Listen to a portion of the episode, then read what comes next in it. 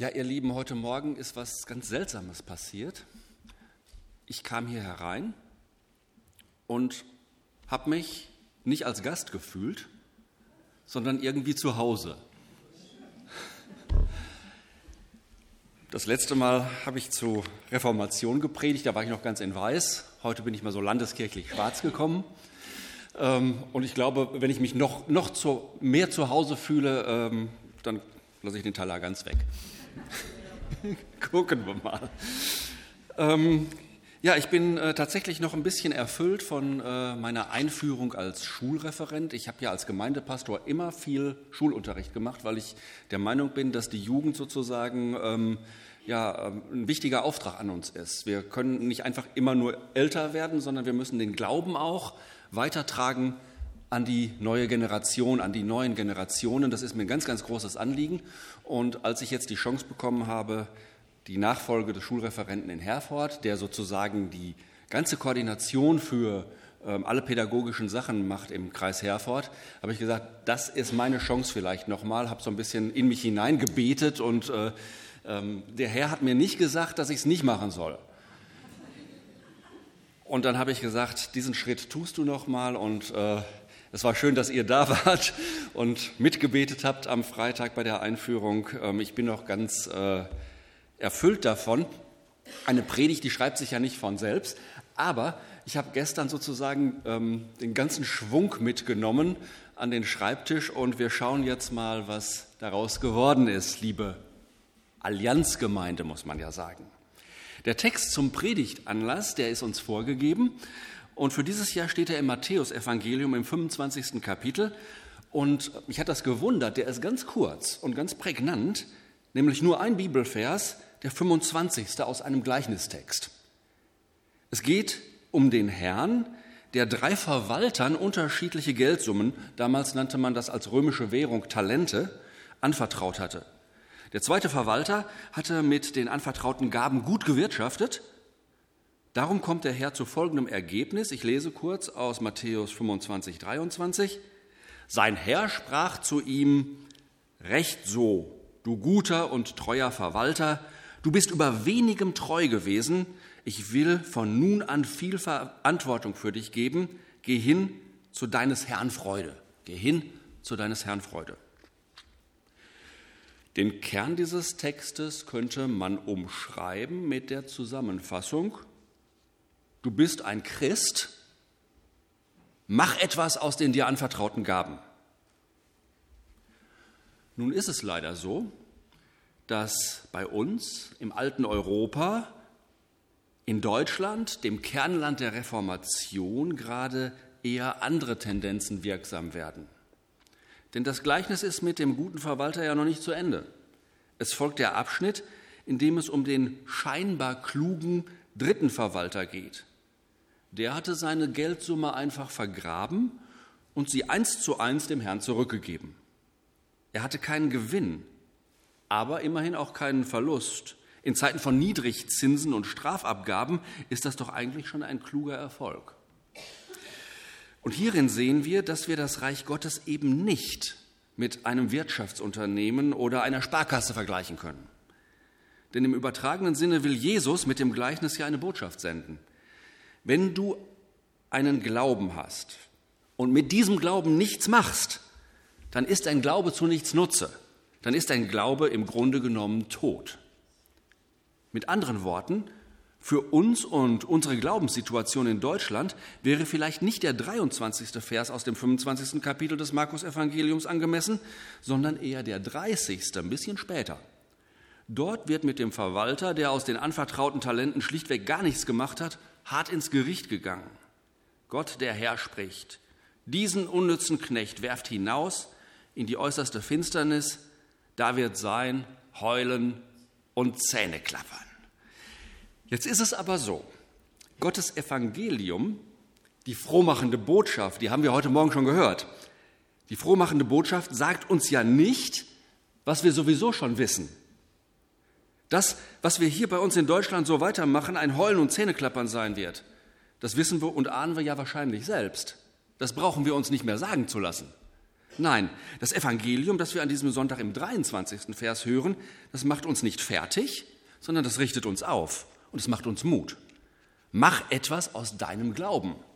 Mach etwas aus deinem Glauben, dann wirst du deiner Verantwortung gerecht und gehst hinein zu deines Herrn Freude.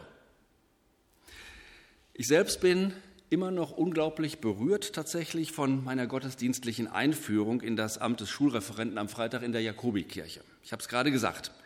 Wer dabei war, erinnert sich vielleicht noch. Ich habe über das eine wahre und wirkmächtige Wort Gottes gepredigt, wie es im Evangelium nach Johannes im Anfang bezeugt wird. Und im Verlauf der Predigt war mir wichtig zu betonen, wenn wir bei Jesus, dem einen Wort Gottes bleiben, dann kann man schlichtweg sagen, es geht eben nicht alles den Bach runter, wenn wir bei Jesus bleiben. Manchmal hat man so das Gefühl, ähm, diese allgemeine Stimmung, alles wird irgendwie äh, schlechter, alles geht den Bach runter. Da frage ich mich doch, der Christ weiß in seinem Herzen, wenn er Jesus hat, dann geht es nicht den Bach runter. Dann ist Jesus an unserer Seite. Demgegenüber habe ich bei der heutigen Predigt so gedacht, wir sind in Deutschland und im Deutschland-Trend natürlich an vielen Stellen eher der dritte Verwalter, der das, was er hat, nicht aufgeben und verlieren will, der seinen Geldbetrag vergräbt, konserviert, festhält und hofft, dass es so, wie es schon immer gewesen ist, auch bitteschön weitergehen soll.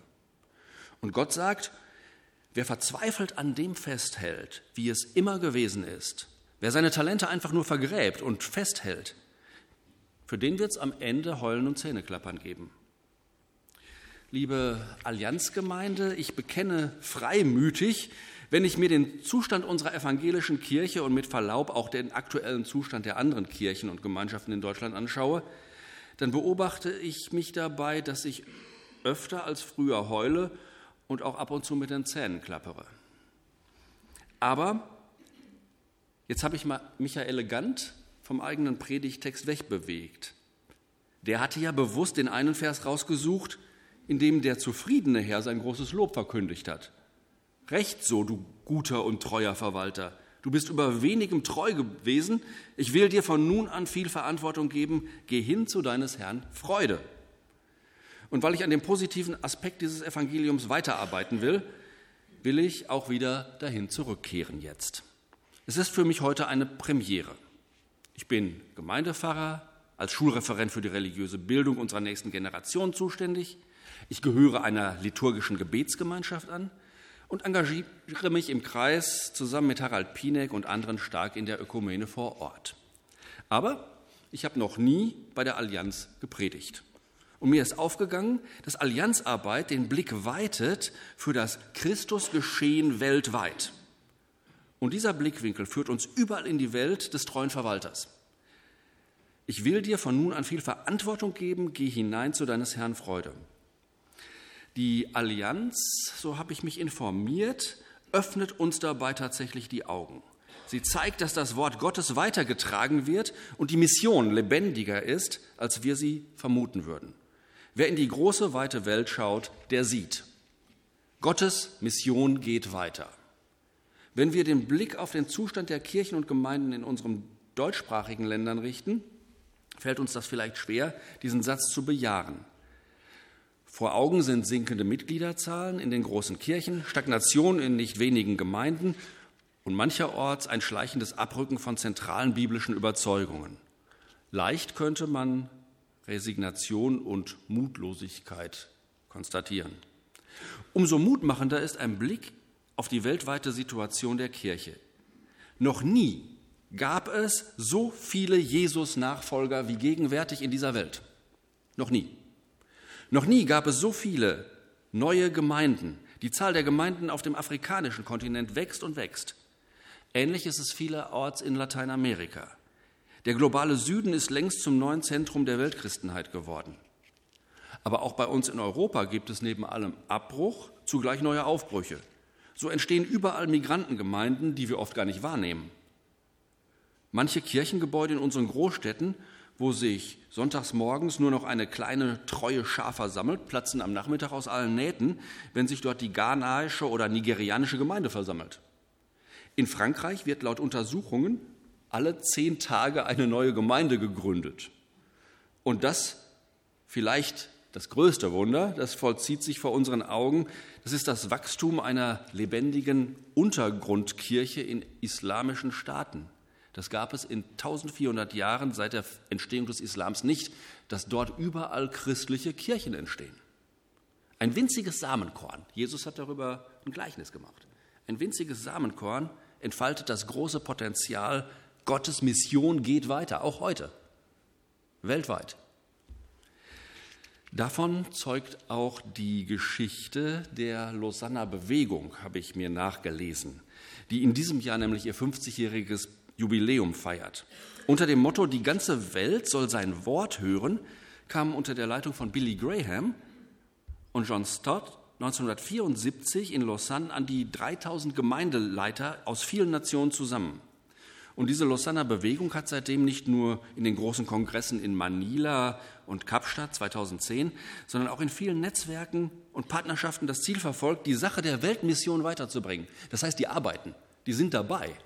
Wenn wir hier sitzen, machen die Mission. Im September 2024, also in diesem Jahr, soll es in Seoul in Korea der vierte Weltkongress stattfinden. Das, was auf internationaler Ebene an Ideen und Impulsen für die Weltmission gedacht und entwickelt und geplant wird, das muss vor Ort lebendig werden und wirksam. Und das Wort Jesus, das ermutigt uns dazu. Wenn wir im Kleinen treu sind, und dann sind wir wieder bei dem Predigtext von dem klugen Verwalter, der im Kleinen treu geblieben ist. Wenn wir im Kleinen treu sind, wird Gott uns Größeres anvertrauen. Jesus sagt, dass die Königsherrschaft Gottes einem Senfkorn gleicht. Was ganz unscheinbar aussieht, kann und wird große Wirkung entfalten. Das kann uns Mut machen, im Kleinen treu zu sein, und dann werden wir erleben, dass Gott das wenige nimmt, was wir haben, und uns zum Segen für viele macht. Gottes Mission geht weiter, daran glaube ich ganz fest, weltweit, aber auch vor Ort bei uns, sichtbar und verborgen.